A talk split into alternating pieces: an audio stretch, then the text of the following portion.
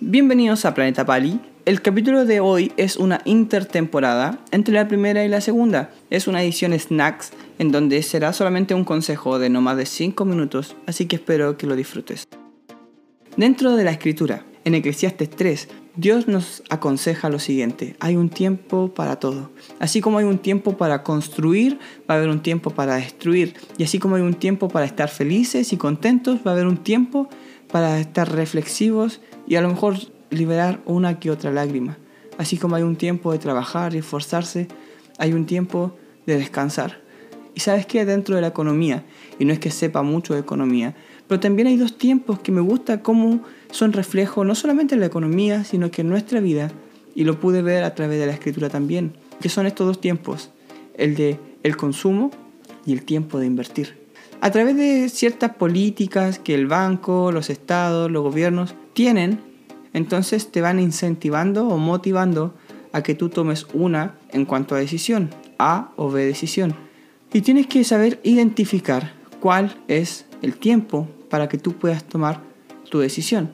Entonces hay algo importante que tiene que ver con esto, que cuando tú ves que las políticas están, no sé, tasa de interés baja, cuando los bancos te quieren prestar dinero, te llaman o cuando te llegan cartas a la casa diciéndote que tienes créditos preaprobados y cosas así, a una tasa muy baja, lo que están intentando hacer es decirte compra, compra, compra, compra, consume. Este es el tiempo de gastar, este es el tiempo de consumir. Pero también hay momentos en los que los bancos o el Estado no te quieren prestar dinero o pone tasas muy altas para que tú no te motives a pedir un crédito. Entonces ahí tienes que identificar que lo que tienes que hacer es invertir.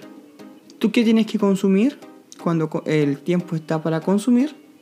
Bienes consumibles en comida, en cosas para disfrutar tu día a día. Y cuando tienes que invertir, ¿qué tienes que hacerlo? Invertir en casas, propiedades, terrenos, cosas que son estudios, que son un poco más eternas, por así decirlo. Pero tienes que identificar cuál es cuál tiempo. Y Timoteo lo estaba aprendiendo de Pablo.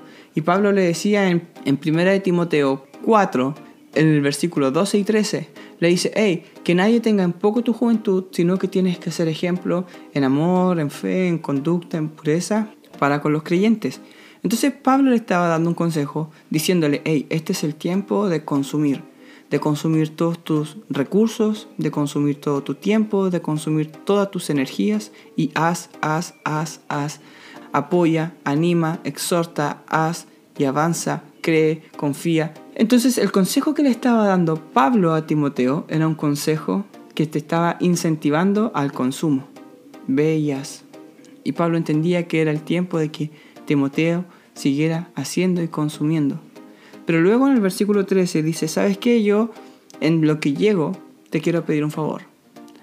Necesito que cambies tu política de gasto a una política de inversión.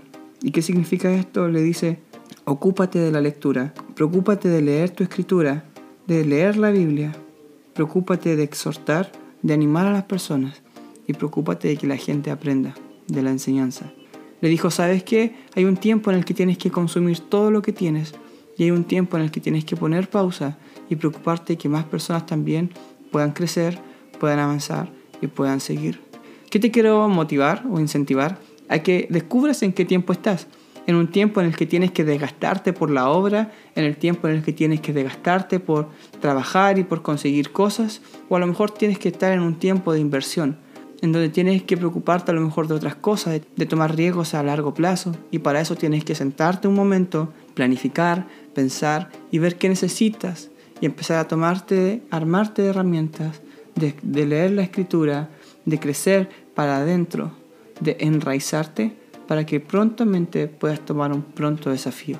Quiero motivarte, quiero animarte a que descubras cuál es tu tiempo y tomes acciones para hacer lo que tienes que hacer. Ese sería el consejo, ese sería el capítulo snack. Así que gracias por escucharlo y que Dios te bendiga.